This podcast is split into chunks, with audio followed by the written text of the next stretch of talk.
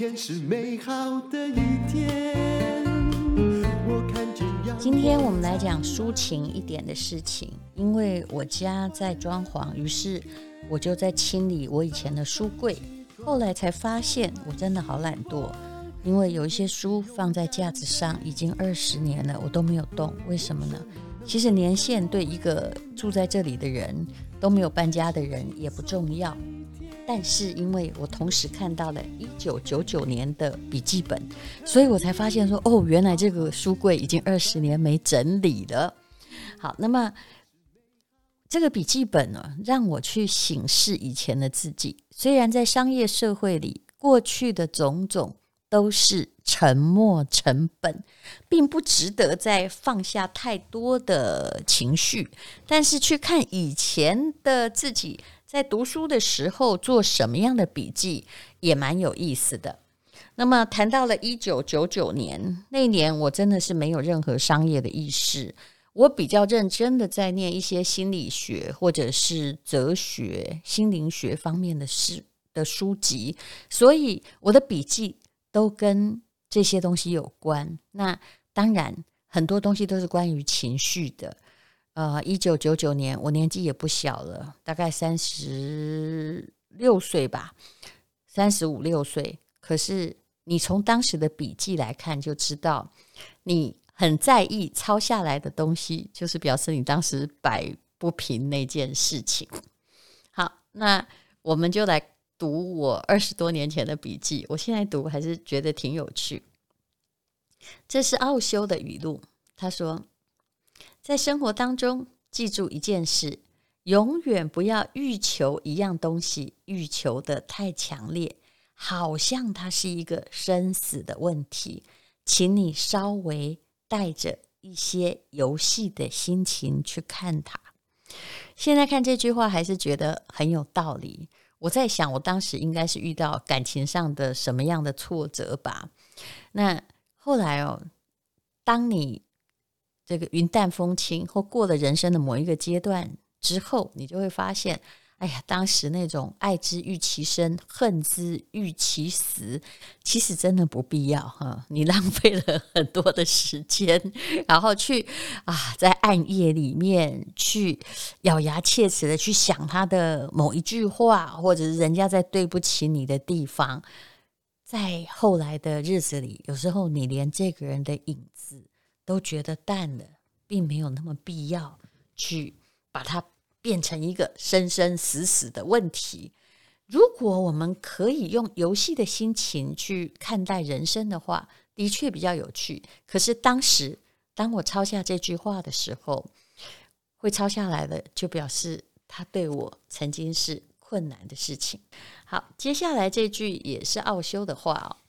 为什么说是一九九九年？其实，在两千年、两千零一、两千零二有三年的时间，过年，因为我摆不平自己的内心的情绪，我都在印度的普纳社区去做灵修。当然，到底有没有修到了我的心灵，我很难讲。但是我放开了一些东西，嗯，那些东西我现在想起来也不觉得，当时为什么被这些东西咬得那么紧啊？好，我们再来读这个奥修的语录。他说：“我觉得这个这件事情很重要。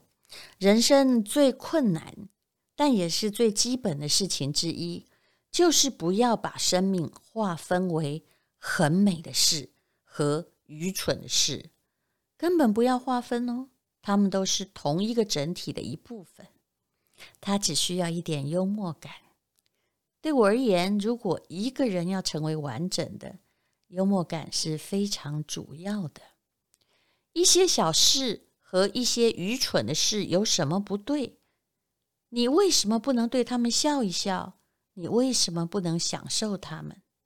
你一直都在判断，判断什么是对的，什么是错的。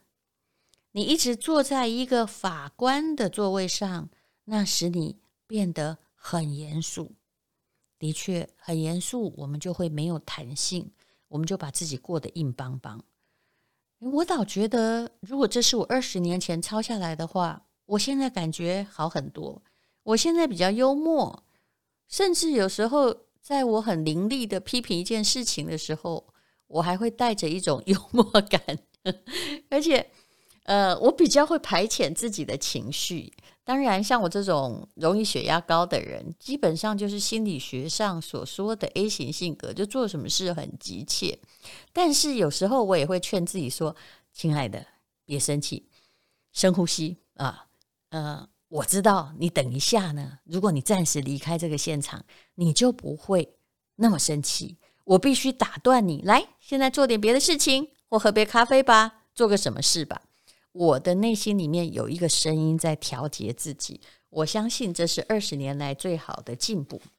那么刚刚谈到了，诶，这也有跟商学院相关的，不要把生命划分成很美的事，很愚蠢的事。如果你一直都在用二分法的话，你的人生是不会快乐的。这就跟很多人呢，就把工作跟下班就一切，就一次就切开成两件事情，或者是就把工作和快乐切开成两件事情。那么你永远不会在工作中得到快乐啊，永远也不会在工作中得到休闲。这些年来，我做的一件比较好的事情就是。其实我都在玩，也就是如果去上海中欧国际工商学院读书，大部分时间真的有时候坐在课堂上腰酸背痛，那算那些经济学或算会计也觉得哎呀，这年纪好辛苦。但是我会带着一种游戏的心情去看它，也就是读书不是只在求学问，我在玩，嗯，跟同学聊天不是只是。为了要获取知识，我也在玩，我觉得它很有趣啊。所以，呃，有时候呢，比如说，好到一个地方出差好了，比如说有一阵子，我常常到越南、缅甸、东南亚，因为公司的业务。那很多时候哦，呃，我曾经有朋友跟我一起去。如果她是一个贵妇的话，她就会觉得怎么出门就会被车子撞死啊，或大家怎么都蹲在路边呐、啊，苍蝇怎么飞会飞来飞去呢？但其实我蛮娱乐的，因为我知道这地方我不常来，哇，我会用新奇的眼睛感觉我在旅游，而不是在谈事情。虽然有时候开那个会真的超无聊，然后遇到的人有时候也是，也有可能是秀才遇到兵，但是我尽量把它当成一个娱乐。那有时候呢，呃，有几年时间，我也常常接受我朋友的邀请，呃，到某一些地方，大陆某些地方去演讲。我每次到了一个新的城市，我都告诉自己，你是在旅游。然后，呃，通常工作时间不会很长嘛，顶多就三五个小时，好不好？那其他的时间，我就会去商场逛一逛啊，去吃吃小吃，然后甚至。我就穿着球鞋在路上跑步，我把它当成娱乐，所以并不是真的很累。当然，我最高纪录有一个月哦，飞了二十二次，现在也不知道那是怎么过的。但是我只知道一件事情，我并没有把它当成一件苦差事。当然，这种奔波是有一点劳累。那么。有时候一上飞机，我就会告诉自己，这是一个电影院。不过当然呢，如果尽可能的话，我都希望能够坐到不要太差的飞机。没有办法坐头等舱，好歹呢也可以用里程累积做一下商务舱，用各式各样的方法让自己快乐。所以有一阵子，所有的电影我全部都是在飞机上看的。不能够烤肉的中秋节，怕变胖的中秋节，很难回乡的中秋节，到底有什么美食是最理想的享受呢？这是广告，当然不是月饼。最近我看月饼真的看得好怕，请看一下我们独家的面食企划，这是在吴淡如的 FB 里面，因为在帮两位朋友在卖面哦。那么九百三十八块可以吃鲍鱼，而且是五大包一大套，免运费。只有现在，不是在开玩笑，超级的新鲜货，真的只有我们敢疯狂特价，因为我们的生意大概都是从产地到餐桌，就是从那个呃，就来卖的，一定都是老板，没有中间商，所以我们的价格可以尽量的便宜，用高的 CP 值吃得很好。啊，比如说阿姨鲍鱼呢，这次有卖，比购物台更便宜哦，只有一百八十八组，然后四十八小时的快闪。那阿姨名厨是只有在我们这里做回馈档哦，那两个多月前大概五个小时全部都抢光光了。那五十年的名厨阿一鲍鱼为你彻底牺牲，甚至鸡汤还买一送一。那么同时，如果这个不想在中秋节变得太肥的，请你吃吃看超好吃的蒟蒻面，它是台南的关庙面的业者。那么当时曾经一包卖到一百二十块以上，因为它是日本进口的，这次卖得很便宜啊。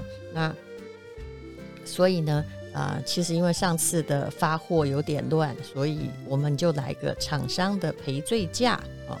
嗯、厂商呢给我们一千包哈，这、样一组呢就是很便宜，很少钱就对了哈、还有你如果不要酱料，那就更便宜，那保证面体是日本进口的。那当然也有台湾的仿日本的蒟蒻更加便宜，可是。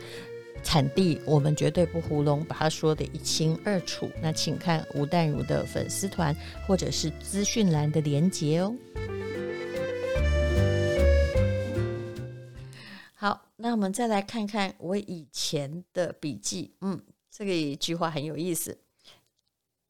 回过头来看一九九九年的自己，发现哎，现在其实我有照我希望的方向活下来，这也是一件人生的乐趣啊。这是 Morris Sandak 所说的。他说：“一定还有一种东西，比拥有所有东西对生命而言是更有意义的。”这是很文青的说法，但是其实你也可以用经济学来解释。钱是有边际效益的。当你已经很有钱，比如说你是王永庆，你是李嘉诚，你是郭台铭。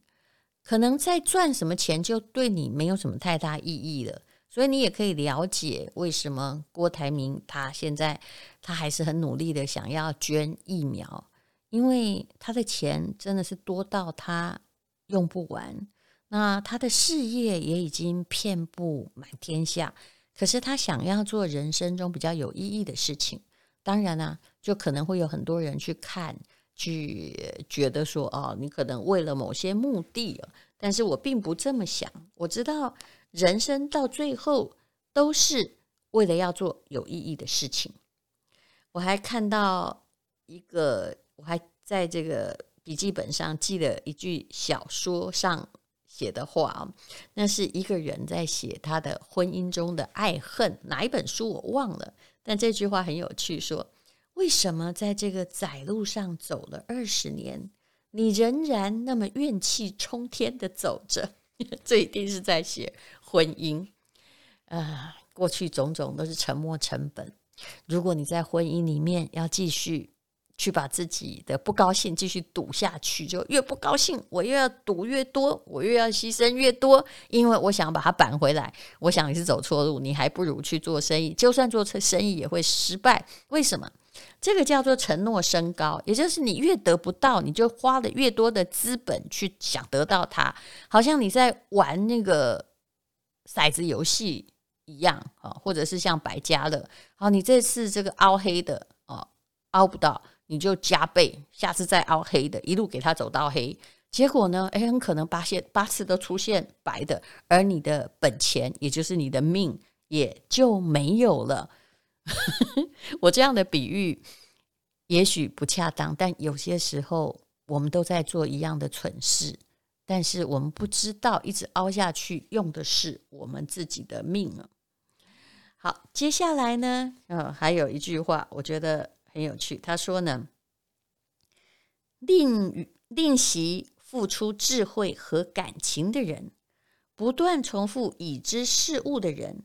最后会变得一无所知。天哪，这是一九九九年呢！但是这句话说明的是什么呢？这就说明了就是所谓的创新。我们现在不是都在讲技术创新吗？或者是平台创新？这句话应该也已经被说了，搞不好是一百年前的一个哲人说的。但是他要告诉你的是，用你的情感。用你的智慧去做新鲜的事情，不要一直重复已知。什么叫重复已知呢？最近有一个，这十几二十年才有这个名词，叫做跳离舒适圈。他叫你一定要离开你原来的事情，去开创不一样的东西。你看这些人是多么的有智慧。原来我在一九九九年会记下这句话，就是希望我自己能够变成一个创新的人，用一种比较这个跟出生婴儿一样的眼睛，然后到另外到去看到世界的另外一个面相，而不要一直都保持着一种非常的僵凝的看法。好，今天呢，虽然也有讲一些商学院的理论，但是我讲的比较感性，因为我在回顾我一九九九年抄下来的格言到底在想什么。那么最后这句话也还是奥修说的，他在讲哦，成熟。我想我当时呢，有一点没办法，嗯，搞定的就是有时候还会跟我妈妈哈，或者是我们的上一代。有一些冲突，有一种不被了解的感慨。虽然当时我年纪也很大了，但是我会感觉到说，诶，怎么还有人一直想要控制你，或者是来指责你啊，不够孝顺，因为你不听他的话。但是他也不了解你要走什么样的道路啊。当然呢、这很多的父母控制的手都一直会放在儿女的身上。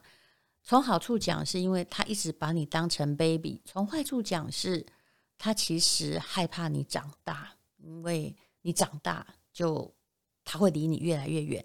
但是当我自己身为父母之后，这时候离我生小孩还有十年呢。我身为父母之后，我一直在警惕自己，永远要了解：如果你一直牵着别人的手，那没有人的生命是完整的。好，这是有关于父母，这是奥修说的。有人问我说，一个成熟的人要怎么定义？奥修说，一个意识上能够脱离他父母而独立的人，就是一个成熟的人。他说，很多人因为有一些童年的阴影呢，所以其实对于自己的原生家庭是有恨意的。奥修说，其实呢，啊，有时候你不要再执着。有时候你可能要忽视你的恨啊，那不要再有那么多的怨气。其实你对一个人有怨气的时候，你是还在被他控制的。你如果对你的父母有怨气，你就是还没有脱离他们的掌握，你就是不自由的。你听听看这句话写得有多好啊！嗯，换句话说，如果你很恨你的公司，就表示你没有能力脱离它，不然你可以走啊。好了，父母比较难脱离哦，但是，哎，奥修说的很有道理，恨或者是怨气，意味着你还在反对他，他们还在控制你，你还非常非常的在意，他们还以某种微妙的方式在控制你。你就会继续做一些他们不想要你你做的事情，对啊，这就叫叛逆嘛，对不对？比如说你爸妈跟你说，呃，呃，别抽烟，那你就故意抽；不要打电玩，你就故意打，哈。那这是很多青少年用来表达他的怨气的方式，就你说东，我走西啊。可是这样的话，如果你还在故意叛逆，表示你还执着在某一个东西里头，你的意识。还没有独立，你仍然紧抓着那一个啊，就是那一个痛苦不放。而事实上，这不是别人的问题，这其实是你自己的问题。所以，换句话说，还是有时候无奈归无奈，痛苦归痛苦，别人的控制归控痛控制，你要想办法离开，但是不要用恨意来离开。可能有时候必须带着某种幽默感来看这样的事情。呃，最后一句话好了，我多么希望在某个无眠的夜里能够醒悟，自己浪费了一生的时间，在向他人索求只有自己才能给予的东西呀。这什么意思呢？也就是其实这是他的句子里面用的是他，呃，他能够醒悟自己浪费了一生时间在跟别人所求，只有他自己才能给予的东西。但其实这是对自己的呼喊，也就是每次你去要啊，要爱呀，哈，要关心啊，要有的没的啊，其实这些东西都只有你才能给予你自己。好，无论如何，从这个一九九九年的笔记看来，我的人生还是有进步。那人生最重要是什么呢？就是不要活成一个自己以前所讨厌的那种人。所以我们值得往阳光多处走，然后为自己好好的努力。这叫做爱自己，也爱地球。谢谢你收听今天的比较抒情的人生使用商学院。今天是勇敢的一天，没有什么能够将我为难。今天是轻松的一天，因为今天又可以，今天又可以好好吃个饭。